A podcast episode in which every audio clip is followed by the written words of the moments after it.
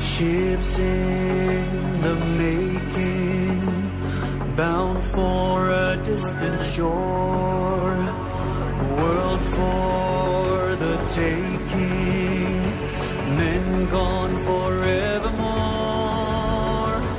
boarding and setting sail. Sexto Continente, dirigido por Monseñor José Ignacio Munilla, obispo electo de Orihuela Alicante.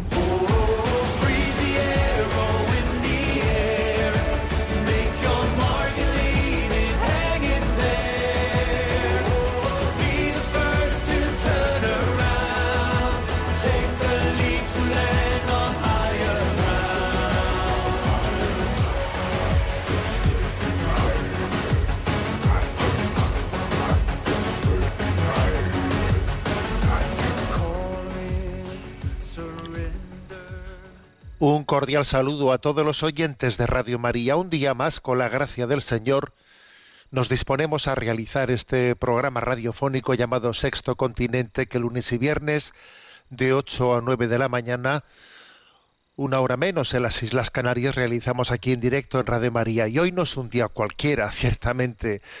Hoy, 24 de diciembre, es ese día que llamamos Nochebuena, día de Nochebuena que nos introduce en el misterio, en el misterio de la Navidad. Quiero comenzar este programa compartiendo con vosotros pues la felicitación navideña que, que he preparado este año. Cada año suelo procurar, ¿no? Pues pensar alguna manera concreta de, cómo expresar esa alegría del corazón, ese, tesoro que hemos recibido. Oye, tengo un tesoro, ¿no? Este tesoro no puede ser solo mí, para mí. No es posible que, que, Dios me haya dado una cosa tan grande para que yo la entierre. No, no, tengo que compartirla. Entonces, en ese deseo de compartir el don de la fe, el don de Jesucristo, uno felicita. De la abundancia del corazón habla la boca, ¿no? Bueno, pues es que felicitar las Navidades es algo muy superior a, una, a un signo de cortesía, ¿no? Es que si tú eres consciente del don de Dios, ¿cómo no vas a comunicarlo, no? ¿Cómo no vas a intentar transmitirlo? Bueno, pues pensando cómo hacerlo este año, pues hombre, pues aunque ya soy obispo electo de Orihuela Alicante, pues obviamente cuando comencé a pensarlo todavía seguía siendo obispo de San Sebastián, ¿no? Y además, que creo que lo que voy a decir trasciende las fronteras geográficas.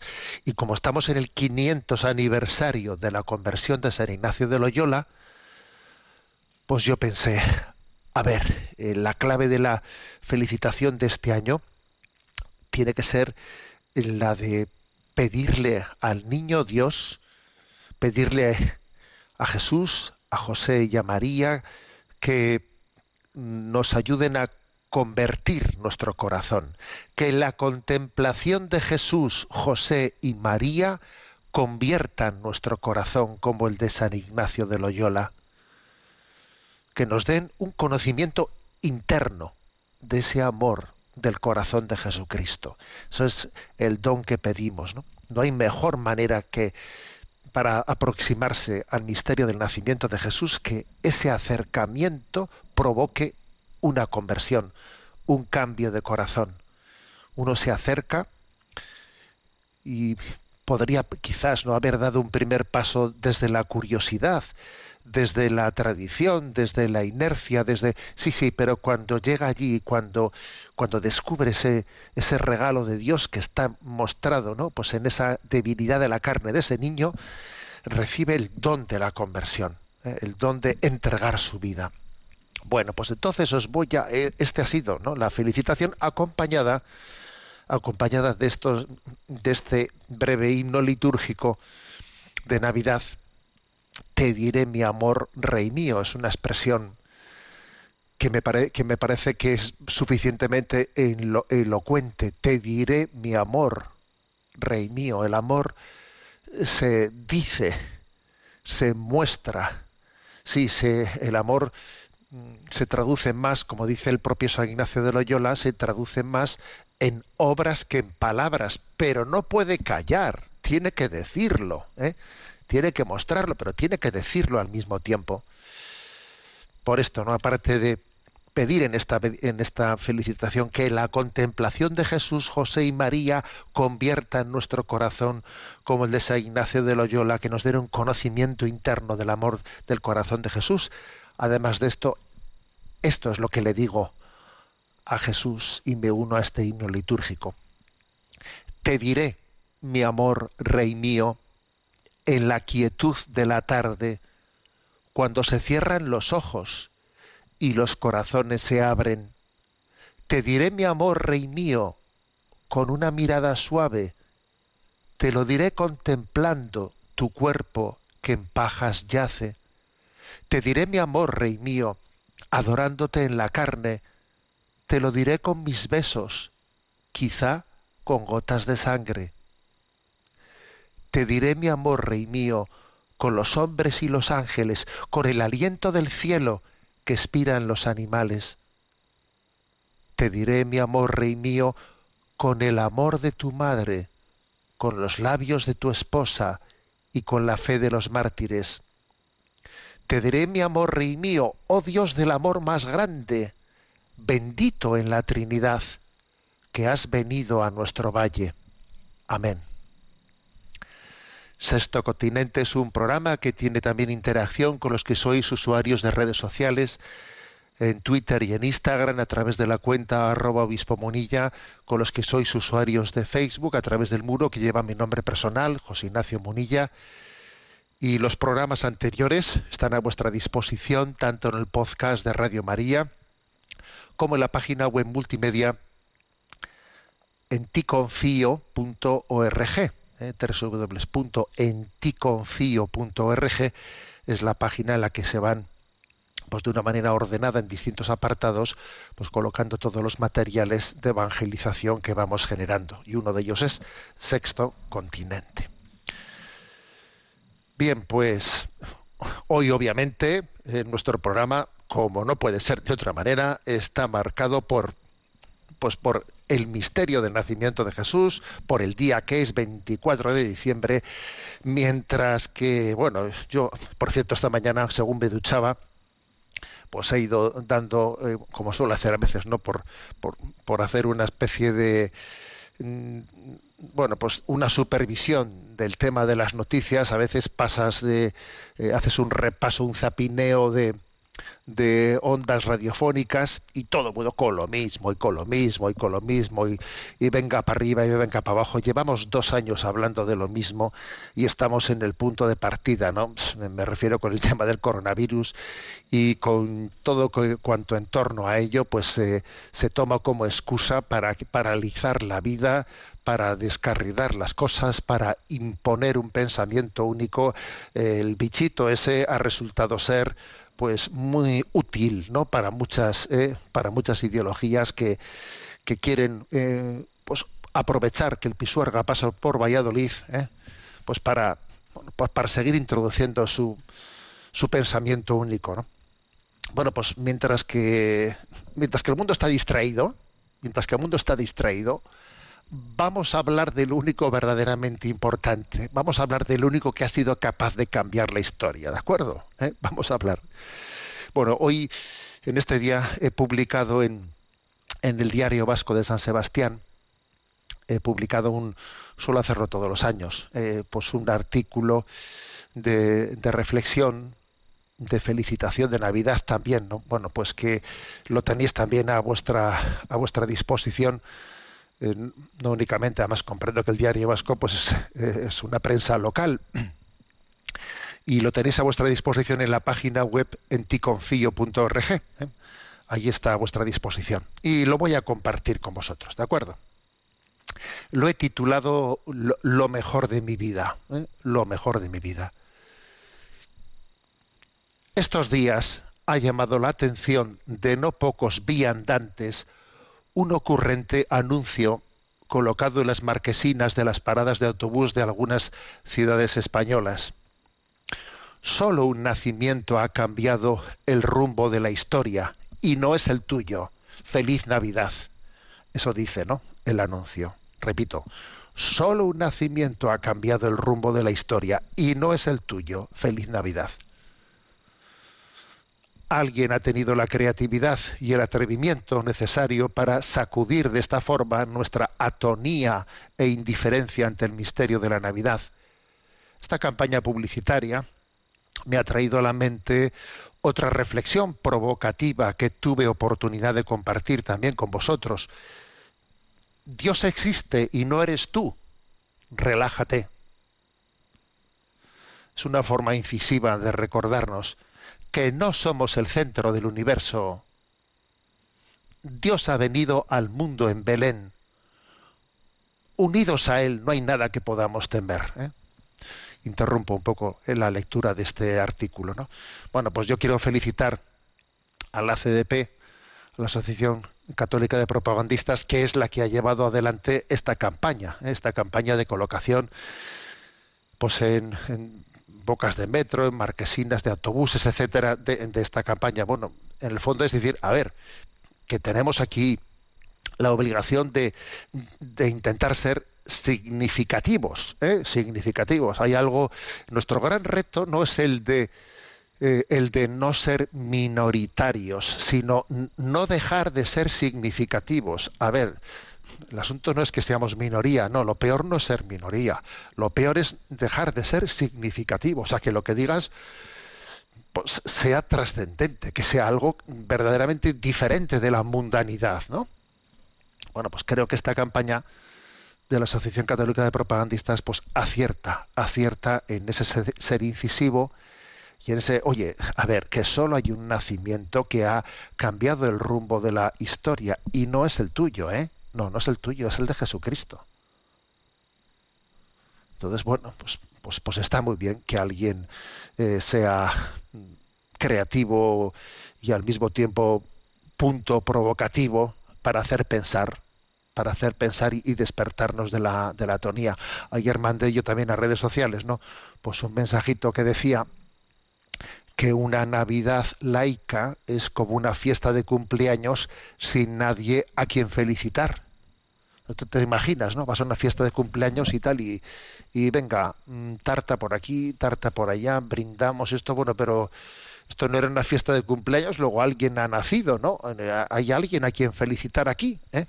Bueno, mm, es que exactamente esta es, la, esta es la nuestra. Ya hemos visto lo que ha ocurrido cuando hasta desde las propias autoridades europeas se comenzó por eh, pues para aconsejar que, eh, que, porque, para ser inclusivos pues teníamos que mm, no felicitar el nacimiento de Jesucristo, sino hacer un felices fiestas en sentido es que fíjate con el con la excusa de que tenemos que ser inclusivos nos autoexcluimos nosotros, no pero, estamos, estamos perdiendo ¿eh?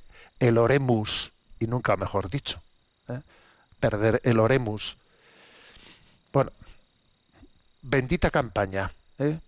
bendita campaña que bueno la he querido elegir como punto de partida para esta ¿eh? para esta felicitación, porque porque creo que la atonía y la indiferencia es lo último. Luego he visto en redes sociales alguna reacción de alguna persona, no que no, porque esta es una campaña eh, que no que no tiene un tono comunicativo amable y tal. Si quieren, dejemos de tonterías. Eh, aquí, o sea, es decir, que tenemos que buscar la empatía por la empatía, hacerte el simpático. ¿Te crees tú que por hacerte el simpático la empatía vas a acercar eh, verdaderamente el corazón a la conversión? ¿Tú no te das cuenta que una conversión tiene algo de pequeño electroshock. Toda conversión necesita un pequeño electroshock. ¿eh? ¿Te crees que por recibir adulaciones y adulaciones y más adulaciones, lo que a veces utilizamos mucho el lenguaje adulador, ¿no? ¡Ay, qué maravilla! Pues los jóvenes son el futuro de la humanidad, esta juventud maravillosa. A ver, ¿quieres dejarte de adular y de hacer el peloteo ¿eh? barato y ponernos ante la verdad de la vida, ¿no? Y decir, a ver, necesitamos un pequeño electroshock. Solo hay un, nacimiento que ha cambiado el rumbo de la historia y no es el tuyo. Deja de mirarte al espejo todo el día. Y, y, mira a ese niño Dios que ha nacido. Venga, feliz Navidad. Venga, que Dios existe y no eres tú. Relájate. Y vive y confía en Él. Y descubre que te ama y que sale, y que sale a tu encuentro. ¿no? Este mensaje que, por cierto, hemos conocido también que en, Barcelona ha sido censurado, no te lo pierdas, ¿no? Pues que pues que las compañías de metro, de autobuses, pues entienden que ese mensaje no se puede poner porque pues eso, porque entra a ser ideológico y tal. No, fíjate ideológico. Tú dicen que en Barcelona eh, que no se puede poner ese mensaje porque es ideológico, ¿no? Le dijo la sartén al mango, o el mango a la sartén, tú fíjate. ¿eh? Bueno, este es el, comienzo de este, de, esta, de este artículo eh, publicado hoy y continúo su lectura. Dice, ciertamente, ¿cuánto podemos llegar a sufrir en esta vida si perdemos la conciencia de que el sentido de la existencia no está en nosotros mismos? ¿Cuánta desorientación si olvidamos de dónde venimos y a dónde vamos? El hecho de que nuestro calendario haya elegido el nacimiento de Cristo como el año cero de la historia, no es sino un signo de que nuestra cultura ha reconocido en Jesucristo la clave del sentido de la historia, del sentido del universo y del sentido de nuestra propia existencia. Decía al comienzo, ¿no? Te diré mi amor, rey mío. Este niño que ha nacido es rey. Es rey del universo. Él creó el universo es rey de la historia. Él dirige los hilos de la historia. Y es rey de nuestro corazón. Está llamado a reinar eh, en cada uno de nosotros. Rey del universo, rey de la historia, rey de nuestro corazón. Y ese calendario, ¿no? Ese calendario occidental, ¿no? Que tiene su año cero, en el nacimiento de Jesucristo es suficientemente elocuente. Vamos a decir dentro de muy poco, no saldrá la gente en, la pantalla televisiva y dirá feliz 2022. ¿eh? Comenzarán diciendo, ¿sabes lo que estás diciendo? ¿Tú eres consciente de lo que estás diciendo?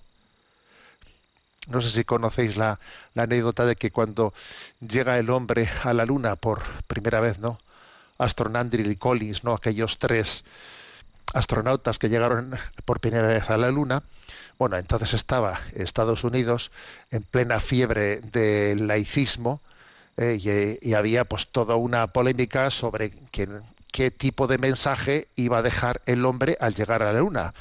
Porque cuando Cristóbal Colón eh, pues había eh, llegado a América, allí pues dejó un mensaje religioso.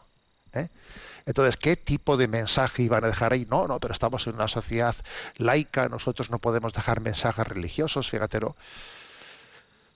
Eso que ya sabemos que Estados Unidos, bueno, pues después ha tenido un tipo de cultura, desde luego, mucho menos eh, laicista y refractaria al sentido religioso de la vida que Europa, ¿no? Pero estaban en esas, ¿eh? Estaban en esas cuando finalmente, ¿no? Pues venció la tesis, ¿eh? la tesis laicista de que no se podía dejar allí ningún tipo de mensaje religioso, pero hubo un artículo en el New York Times al regreso, ¿no? de aquel viaje espacial y el artículo en New, Times, en el New York Times de esos de, de no olvidar, ¿no? Dijo, os habéis equivocado, habéis pretendido no dejar ningún mensaje religioso, pero os habéis equivocado, porque habéis puesto la fecha. Y la fecha 1969, creo que era, ahora mismo estoy seguro, ¿no? ¿Cuál fue el año de la llegada de la Luna? 1969 o, o, el que fuera, ¿eh? Habéis dejado una huella religiosa porque estáis haciendo referencia al nacimiento de Jesucristo. Es que nuestra cultura, nuestra cultura se ha conformado desde Jesucristo, ¿eh? en torno a Él, reconociéndole como el centro de la historia. Bien, sigo leyendo el artículo. La pobreza más grande de Occidente es la carencia de sentido. Tenerlo todo y carecer de lo esencial. Decía Dostoyevsky que el secreto de la existencia humana no consiste solo en vivir, sino en saber para qué se vive. Es un verdadero absurdo que nuestra civilización se sienta orgullosa de superar continuamente sus propios límites para resignarse finalmente a que todo concluya en la nada. ¿Para qué todo si luego es nada? La vida social no es posible desde el nihilismo y la falta de sentido. Solo la referencia última a Dios da sentido y unidad a la inteligencia acerca del mundo y del hombre mismo. En palabras de nuestro Papa emérito Benedicto XVI, solo el Dios infinito que se ha hecho finito abre nuestra finitud a la infinitud que da sentido a la propia vida. Bueno, pues eh, subrayo, ¿no? Subrayo que la clave, o sea, que Jesús ha venido a descubrir el sentido de la historia. Es que, ¿qué sentido tiene la vida? ¿Qué sentido tiene la vida? Alguien dijo, ¿no? Que los tres momentos más importantes de la existencia son el día en que vienes a este mundo, el día en el que te vas de él y el día en que te descubres para qué habías venido. Claro, el día que descubres, claro, no solo el día que vienes y el que te vas, sino el día que descubres para qué habías venido, qué sentido tiene esto. Oye, pero a mí Dios me ha puesto aquí, ¿para qué? O sea, ¿qué vocación tengo? Anda en todo amar y servir. O sea, que yo he sido creado para amar y servir. Estaba aquí haciendo el tonto, mirándome al espejo. A ver, pero ¿cómo no he descubierto yo esto antes? Pero, pero, pero, ¿en dónde he estado? ¿Distraído en qué? Pero si yo aquí he venido para amar y, y, y para servir, venga, ¿no? Pero no perdamos tiempo. ¿Qué estamos haciendo? Es tan importante esto que solo, o sea, solo Jesucristo eh, nos descubre la vocación para la que hemos nacido, para la que hemos sido creados. No estoy aquí por equivocación. Hay un designio, hay un proyecto, hay un amor de Dios. Venga a, descubrirlo. Venga, que es el Evangelio el que me lo muestra. Ya tardas, estás tardando. Venga, a recuperar el tiempo perdido. Este es el gran, este es el gran anuncio de la Navidad. Jesús nos muestra el sentido. Es que sin sentido, si uno no, no, entiende el, el por qué, el para qué, el qué, hago yo aquí, claro, es que es muy difícil vivir. Uno ya entiende, estamos en un año, un año que termina, en el que, fíjate, lo que, lo que hemos sido capaces de decir al mundo es que estamos súper orgullosos de el hombre cómo avanza, cómo avanza, y venga, mm, avances tecnológicos. A ver, ¿para qué? ¿Para luego reivindicar el derecho a suicidarse? Para luego coger y decir que, eh, que lo que queremos es quitarnos de en medio porque yo dimito de la vida. O sea, ¿para, ¿para qué todo si al final tú mismo reivindicas la nada? ¿A dónde vas? ¿Eh? Bueno, pues fijaros, ¿no? Pues esta es, este es el momento en el que yo en este artículo, pues ahora comparto lo siguiente, yo os lo voy a leer. Pero no quisiera que este artículo expresase verdades de fe que pudieran parecer abstractas. Puedo y quiero dar testimonio de que lo más trascendente de mis 60 años de vida, porque ya he cumplido 60 añitos, ¿eh? de mis 60 años de vida ha sido el encuentro personal con Jesucristo. Lo mejor de mi vida es el haberle conocido. Y en este momento en que la Iglesia me ha llamado a un nuevo servicio, lejos de nuestra tierra vasca, creo firmemente que lo más importante que Dios me ha permitido hacer en estos doce años como obispo de San Sebastián ha sido hablaros de Jesús, invitaros a fijar nuestros ojos en Él, a beber de la fuente de su Evangelio y animaros a seguir sus pasos. Hago mía ¿no? la letra de la canción de, de nuestro querido eh, sacerdote co compañero mío de curso de eh, Toledo, Gonzalo Mazarras, ahora pondré la canción, ¿no? en, una con conocida canción suya que dice, solo hay una cosa importante. A ver, no te distraigas, a ver que estás distraído, solo hay una cosa importante. Solo hay una cosa mejor. Al final, contemplar su semblante, y escuchar al oído su voz.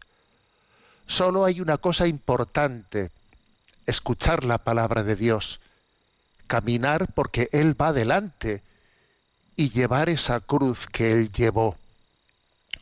Solo hay una cosa importante y es buscar siempre el reino de Dios. Lo demás se nos da por sobrante. Todo es gracia de Él, todo es don. Os invito a escucharlo cantado por el propio Gonzalo Mazarrasa. Mejor dicho, no cantado, sino compuesto por él y cantado por una voz femenina.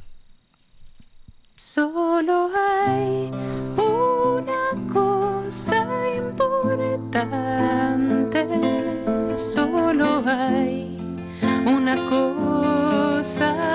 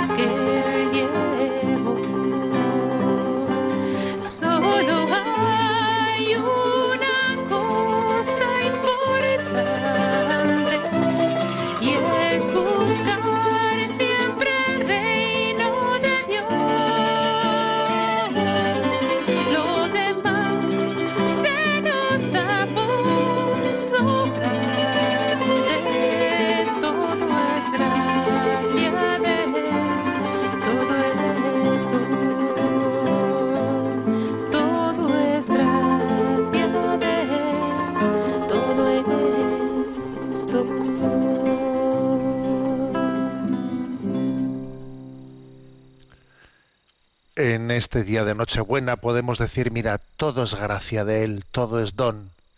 Y el don de los dones, el dador de los dones, llega hoy y nace en nosotros. Concluyo este artículo diciendo, os deseo a todos, de todo corazón, una feliz Navidad y un santo año nuevo, al tiempo que os invito a pedir al Niño Dios por la unidad de la familia, así como por todos cuantos sufren por motivo de enfermedad, pobreza, soledad, lejanía de su patria, fallecimiento de seres queridos, adicciones, odios o por falta de sentido en sus vidas. ¿eh? Este es mi deseo, como digo, este artículo, lo mejor de mi vida, eh, pues publicado hoy en el diario Vasco, lo tenéis a vuestra disposición en la página web en ticonfio.org. Bueno, y voy a decir una, una cosa añadiendo a lo anterior. Bueno, en esta casa de Radio María, se, porque creo que se intenta hacer bien las cosas, nuestro director Luis Fernando siempre nos ha dicho a todos los que conducimos los programas que tenemos que cuidar para que la Navidad tenga su pleno sentido, tenemos que cuidar eh, el, el sentido del Adviento. También el Adviento la Iglesia canta, pero, pero no canta villancicos, fijaros. Y hoy abrimos las compuertas, ¿no? Hoy mm, hemos ido preparando este momento y ahora vamos a comenzar en los cánticos de villancicos y, y es un buen momento para hacer una reflexión. He visto que la revista Misión, que es una revista de suscripción gratuita, la verdad es que muy interesante, ¿eh? Vamos, la recomiendo. ¿eh? En, este último número que han publicado pues para estas Navidades, el número 62, en la revista hay un pequeño artículo que dice lo importante, lo importante de cantar, de cantar y de cantar en familia. Y dice, ¿por qué cantar en familia? Lo importante no es cantar bien, sino cantar juntos. ¿Eh? Interesante esto, ¿eh? Lo importante es que la familia cante. Oye, ¿soléis cantar en casa? A ver, pregunto, ¿eh? ¿Cantáis en vuestra familia todos juntos? No, es que no cantamos bien. Déjate de cantar bien. A ver, ¿cantáis juntos en familia? Este es un buen test, ¿eh? Un buen test. Igual que se dice, rezamos juntos en familia, cantamos juntos en familia. Somos conscientes de qué importancia tiene cantar, de todo lo que se supone. Yo recuerdo que nuestra madre, ¿eh? nuestra difunta madre, que falleció hace un par de años, pues ella, mm, y falleció con 90 años, decía ella que, le llamaba poderosamente la atención ver cómo en su niñez, en su juventud, allí en el caserío, que era de un caserío de Guipúzcoa, en aquel contexto cultural, se cantaba. ¿eh? Y dice, incluso trabajábamos cantando. ¿eh? Cuando estaban desgranando el maíz, ¿no? Pues todos, igual estaban cuatro o cinco en el desván del caserío, y todos según estaban desgranando el maíz, cantaban juntos en muchos lugares, según se hacía la recolección, ¿eh? pues según se, trabajaba, se cantaba. Nos damos cuenta de que de lo que supone que ese canto ha desaparecido. Nuestra madre decía, es que ahora la gente ha dejado de cantar. Es que ahora la gente ha dejado de bailar. Nosotros bailábamos en cualquier sitio. Ahora hay que irse a un local que se llama discoteca, hay que pagar una entrada tú y allí beber no sé qué y ponerte caliente y empezar a hacer eh, contorsiones. Pero bueno, pero ¿qué ha ocurrido para que el canto y el baile hayan desaparecido de la vida de la vida real. O sea, es un, por cierto que he descubierto un, un, texto de Chesterton, qué raro, ¿verdad? He descubierto un texto de Chesterton en el que él ya comenzaba en su tiempo, como nuestra madre, ¿no? A sorprenderse de cómo la sociedad cada vez cantaba menos. O sea, la secularización fue robando esa cultura de, de, del canto, del canto en familia, sobre todo, y del canto en, y del canto en sociedad, ¿no? Porque es que, claro, hay muchos valores detrás, detrás de, del canto. Hay muchos valores. Por ejemplo, pues la, superación del sentido de ser observado. A ver, yo canto porque, porque tengo dentro algo, algo que quiero expresar, ¿no? Que me brota del corazón. Mi corazón está alegre y yo lo, y yo lo expreso. Hay, un dicho africano que dice, cuando el grillo está feliz, canta en su agujero. A ver, y nosotros es que salimos del agujero y, y cantamos, ¿no? Entonces, claro, el que, el que canta es porque tiene el corazón verdaderamente alegre. ¿eh? Y entonces es capaz de cantar. Segundo, porque le importa bastante poco lo que los demás digan del que afino, que desafino. ¿Pero qué más dará? ¿Pero qué más dará? Trabaja como si no necesitases el dinero, ama como si nunca te hubiesen herido, baila como si nadie te estuviese mirando, ¿eh? y canta como si nadie te estuviese escuchando. A ver, o sea, con, con, libertad interior, ¿sabes? ¿Eh? Porque tu público es Dios, tu público es Dios, ¿no? Entonces cantas porque, porque tienes una alegría y quieres, y quieres expresarlo, ¿no? Y además porque sabes que la frontera entre el cántico y la oración es una frontera que casi no existe, no existe. ¿eh? Cantar y rezar, pues ¿qué, ¿qué, es? ¿no? Ahí fue el que la clavó, fue San Agustín, con aquella famosa frase, qui bene cantat bis orat, ¿eh? el que canta reza dos veces. Cantar es una forma de amar, es una forma de amar, es una forma de... ¿eh? Y luego llega San, San Agustín, ¿no? Y dice, mira, en el cielo, dice él, erimus sicut música. Dice, seremos como música. ¿Qué seremos en el cielo? Seremos como música. ¿eh? O sea, cantaremos, cantaremos y, y, y, gozaremos, ¿no? Gozaremos de la presencia de Dios. Bueno, pues daros cuenta de que, de que eso de cantar en familia, tiene muchas, muchos matices muy importantes, ¿no? Por ejemplo, una familia que canta tiene un aroma de confianza. Claro, es un aroma de confianza impresionante. Es una pertenencia a la familia. Y mira, me ha hecho gracia además la fotografía elegida en este reportaje, ¿no? De la revista Misión a la que me refería, que ahí se ven los, se ve la familia, pues unos tocando con la sartén y otros con el puchero. A ver, pues Pues sí, señor, tiene un aroma de confianza. Y además, el canto, el canto bien realizado con este sentido, genera el afecto, comparte el gozo, comparte la alegría.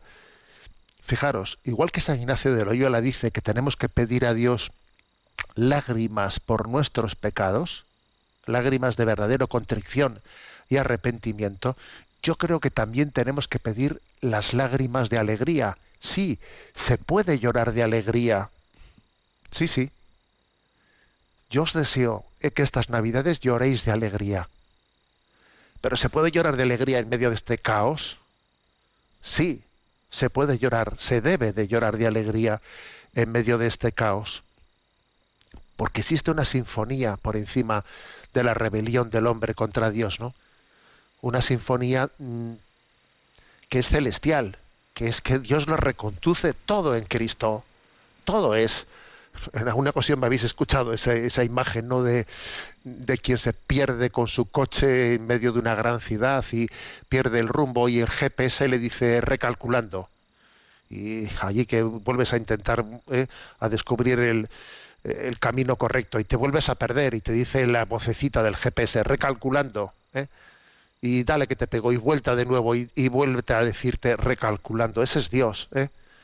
Esa es la voz de, de, reconducir todo en Jesucristo. Luego, en medio de nuestra pobreza y de nuestra condición pecadora, lloramos de alegría. Lloramos de alegría porque Dios te dice recalculando.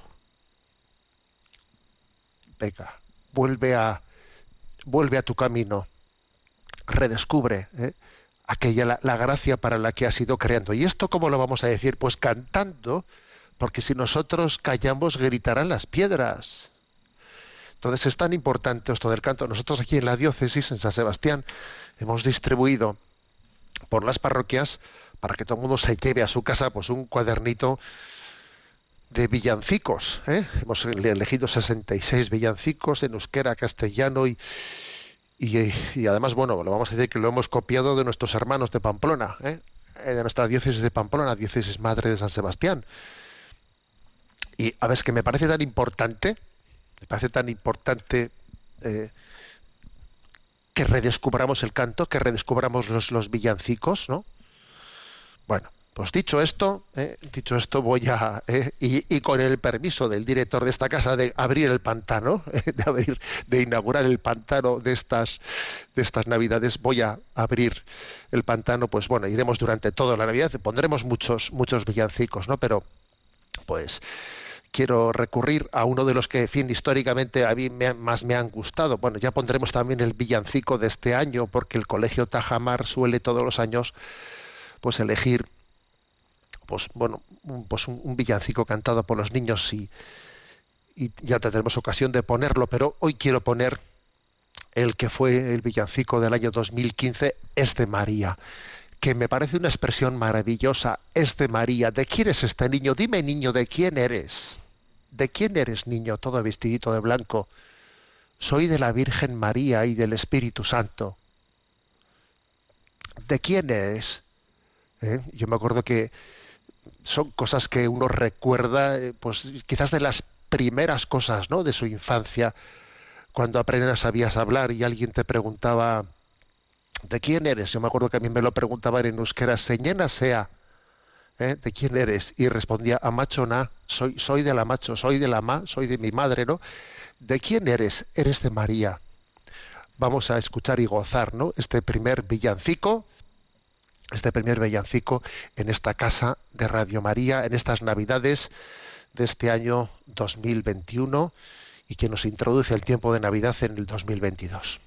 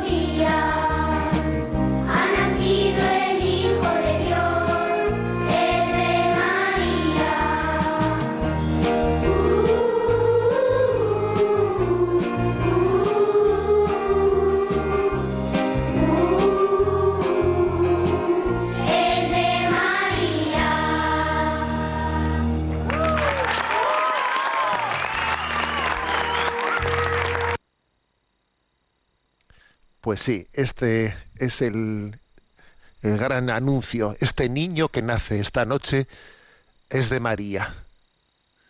Es de María, es, es de Dios. Este niño es, es del Espíritu Santo. Y Dios ha querido que nazca de las entrañas de la Virgen María y que tenga a San José como su padre adoptivo, como aquel que también era el elegido para custodiarle y protegerle. Nunca pensé que podría llorar de alegría, pues estas Navidades es la gran oportunidad. Bueno, vamos a ver, aunque sea brevemente, nuestro rincón de Chesterton. Eh, Vamos a hablar de el aforismo sobre la mundanidad. ¿De qué manera habla Chesterton de la mundanidad? Ya os podéis imaginar que es muy crítico como Papa Francisco, que es curioso que, que él le tiene ganas, eh, como se dice, le tiene ganas a esa crítica a la mundanidad, que es evangélica, obviamente. ¿no? Nosotros estamos llamados a vivir en este mundo sin ser de este mundo, sin dejarnos contagiar por la mundanidad. Entonces, Chesterton subraya la importancia de este sentido crítico, porque hacer una visión buenista ¿eh? del mundo es, es equivocarse, ¿no? Ya, ya partes ya de un diagnóstico equivocado. ¿eh? Entonces dice Chesterton, el mundo está cabeza abajo, todos andamos cabeza abajo, somos todos unas moscas pegadas al techo, y solo por un verdadero y hermoso milagro no nos caemos. Diciendo, mira, esto está del revés, ¿eh? Y tener o sea, y caer en cuenta de que esto es así de que en el cielo las cosas van a ser muy distintas es muy importante y dice también porque sabéis que él el- uno de los libros más exitosos que escribió tuvo como nombre eh, como título Ortodoxia que por cierto en su tiempo presentamos también ese libro aquí en este programa y claro, la- el título del libro ya se las prometía. ¿eh? Entonces dice él, el título de mi libro Ortodoxia tuvo una vaga virtud desde mi punto de vista, era provocativo. Y eso es un test ajustado de lo que es realmente provocativo en esta sociedad moderna. O sea, que en esta sociedad moderna lo que verdaderamente es provocativo es ser ortodoxo. Ser, a ver, ser un, ¿eh? un rebelde, eso es ser un sumiso en este momento un sumiso a la cultura actual. Aquí, aquí lo que es provocativo, lo que verdaderamente eh, resulta revolucionario en nuestro momento es ser ortodoxo. ¿eh? Bueno, eso por una parte. Segundo lugar, él dice, si quieres ser resistente a la mundanidad, mucho cuidadito con ser fagocitado por la tendencia hedonista del confort, de las comodidades, etcétera, ¿no? Dice Chesterton, hay un centímetro de diferencia entre una habitación de alfombras mullidas y almohadas y cojines y una celda acolchada. Fíjate ¿eh? lo que dice, hay un centímetro de distancia entre, fíjate qué comodidad, todo, todo, qué, qué casa tan maravillosa. Entre esto y una celda acolchada hay un centímetro de diferencia. Ojo, porque este, esta, cultura del bienestar, de que todo es cómodo y lo que estoy buscando es la máxima comodidad en cada momento, al final se convierte en una celda en tu cárcel, en tu cárcel. Porque, porque pones como máximo ¿eh? valor la comodidad y ahí te quedas atrapado. Doy un paso más. También con respecto a la mundanidad, ¿no? Mm, dice él, ojo con el odiernismo. ¿Qué es esto del odiernismo? ¿no? Odierno es lo que se refiere al momento presente. Claro, el odiernismo es como un error en el que de alguna manera uno está rindiendo culto, culto a, a lo moderno. Ah, es que oh, es que esto es esto se lleva ahora, esto se lleva ahora. Ese es el odiernismo, ¿no? O sea, es rendir culto al momento presente, ¿eh? pensando que todo lo anterior, ¿eh? pues es que ya no sirve, ¿no? Entonces dice él. Uno de los más simples y tontos errores del mundo moderno es conectar la palabra viejo con la palabra rancio o con la palabra tedioso. Pero ¿por qué lo viejo tiene que ser rancio o tedioso? ¿Quién te ha dicho eso? ¿Cómo nos han metido ese gol? Así por las buenas, ¿no? Y sigue diciendo, el típico comentario mundano es siempre algo, así- algo así como, Pero mi querido señor, estamos en el siglo XX, nosotros diríamos el siglo XXI. ¿Vale la pena tener cierto entrenamiento en filosofía, aunque solo sea para evitar hacer el tonto de una manera tan horrible? Dice él. A fin de cuentas, eso tiene, menos sentido todavía que decir, pero mi querido señor, que estamos en la tarde del martes. ¿Qué tiene que ver que estemos en la tarde del martes o en el siglo XXI? Oiga, las cosas serán verdad o mentira por su consistencia propia, no porque sean, no porque sean antiguas o sean nuevas. O sea, ¿eh? En esto es un auténtico peleón, ¿no, Chesterton? Y por último, eh, termina él diciendo, ¿no? Como para, para no ser subsumido eh, por la mundanidad actual, porque ojo, ¿eh? es muy fácil ser arrastrado por la mundanidad, pensar según el mundo, sentir según el mundo, que tus criterios, que tus valores, o sea, que, que estés fagocitado por la mundanidad. Eso es muy fácil. De hecho, en, en buena medida lo estaremos. O sea, dar- darlo, darlo por seguro. ¿eh? Que el que está hablando y los que estáis escuchando tenemos la, e- ese espíritu de mundanidad en nosotros y tenemos que estar ojo a visores y ver cómo nos purificamos de él y cómo vivimos según Cristo y no según esa mundanidad. Entonces, para poder hacer eso, ¿eh? dice Chesterton, es muy clave no ser enemigos de la cruz. O sea, tienes que asumir la cruz en tu vida. Si no te desposas con la cruz, al final vas a ser un mundano. Que la mundanía lo que hace es huir, huir y huir de la cruz, ¿no? Entonces, eh, dentro de, eh, de- de este riesgo, también hoy en día, ¿no? Obviamente vemos eso, ¿no? En muchos niveles, ¿no? Dentro de esta cristi- cristianofobia, ¿no? Que existe en nuestra cultura, dice él, Hoy hay gente capaz de hablar de una cruzada contra la cruz.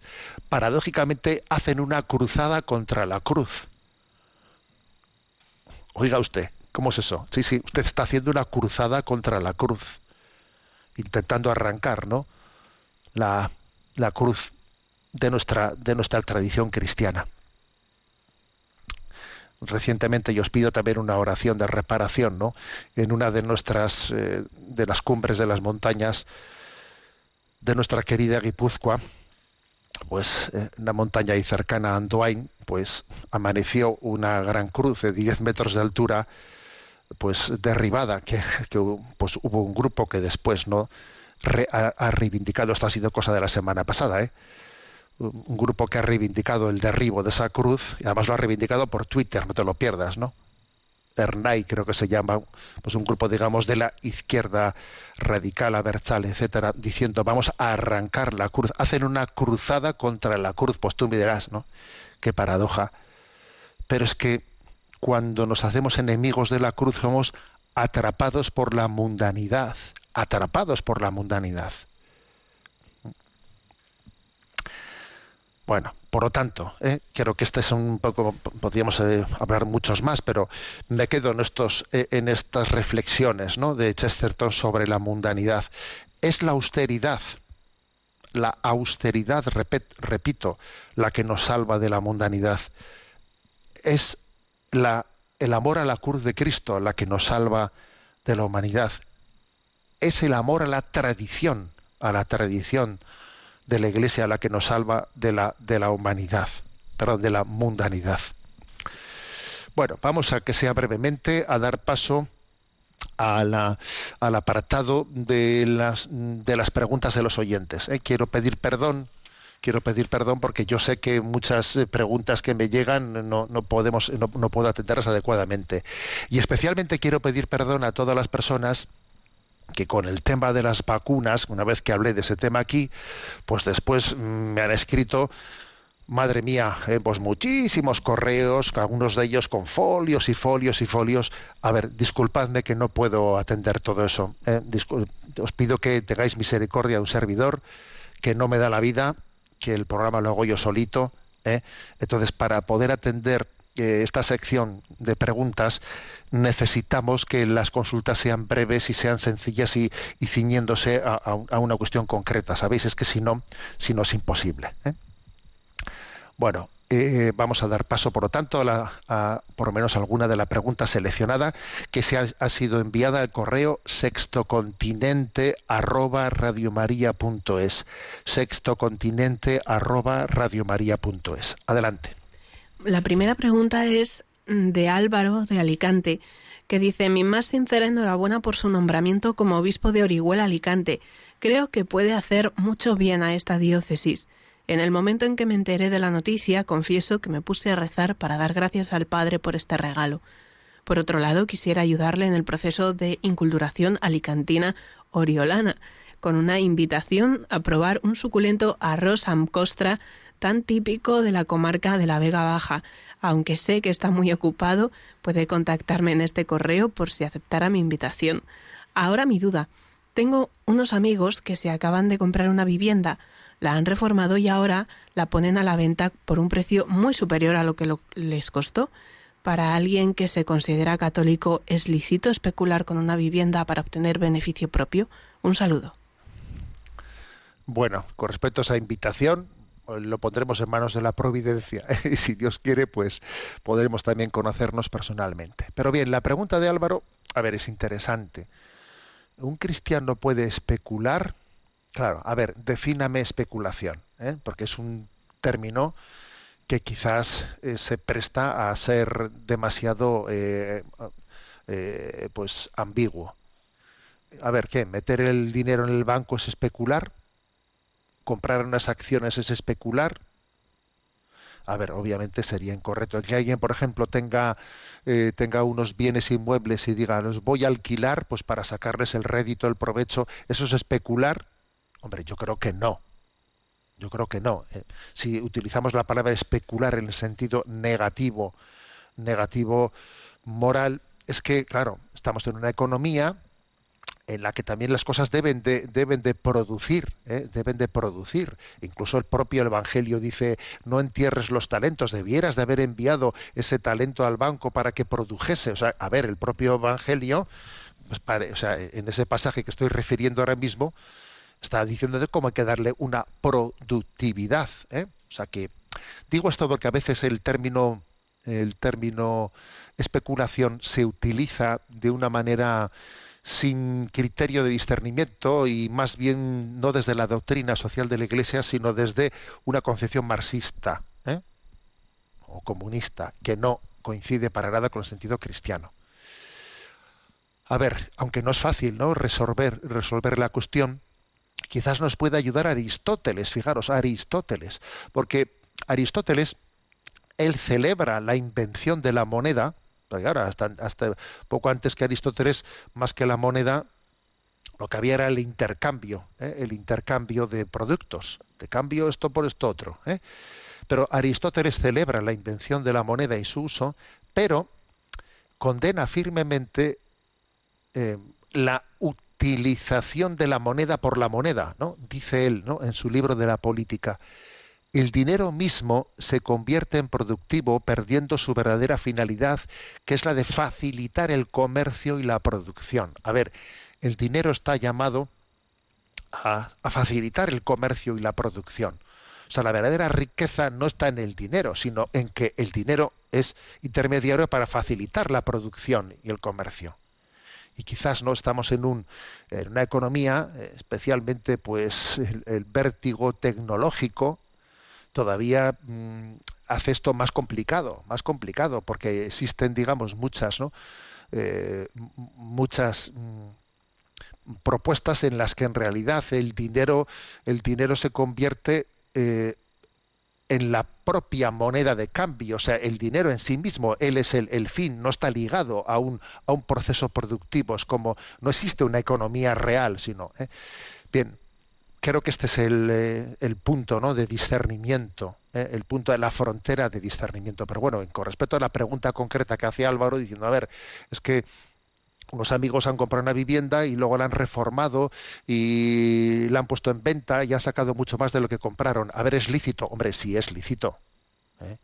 Sí es lícito. Luego otra cosa es cómo utilicen adecuadamente o no adecuadamente ese dinero y, eh, esos beneficios que han sacado. Pero, pero en sí eh, no, no sería correcto el que calificásemos de especulación a, a cualquier cosa en la que alguien obtenga pues un, un beneficio, porque en- entonces todo sería eh, especulación. Pero sí hay que estar atentos a esto que dice Aristóteles, a que, a que el dinero deje de convertirse, ¿no? Pues en, un, en, una, una expresión de, un- de una producción real y se convierta en el, en el fin en sí mismo, ¿no? es un tema que quizás no en algún momento dentro especialmente del apartado del DOCAT podremos, podemos tratarlo. Bueno, tenemos el tiempo cumplido. Me despido deseándoos para esta noche una feliz eh, noche buena. También os recuerdo que Radio María está en plena campaña de Navidad, que creo que una hermosa manera, ¿eh? hermosa manera de, de poder felicitar al niño Dios que nace, pues es contribuir en esta campaña de Navidad de la evangelización de, de Radio María. Ahora nos pondrán alguna, algún spot para recordarnos el teléfono al que podemos hacerlo. Yo me despido con la bendición de Dios Todopoderoso.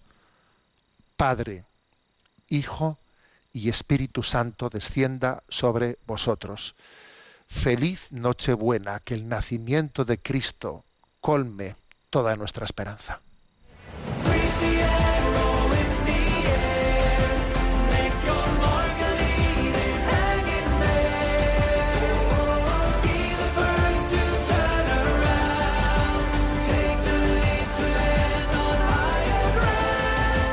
Finaliza en Radio María, Sexto Continente, un programa dirigido por Monseñor José Ignacio Munilla, obispo electo de Orihuela Alicante.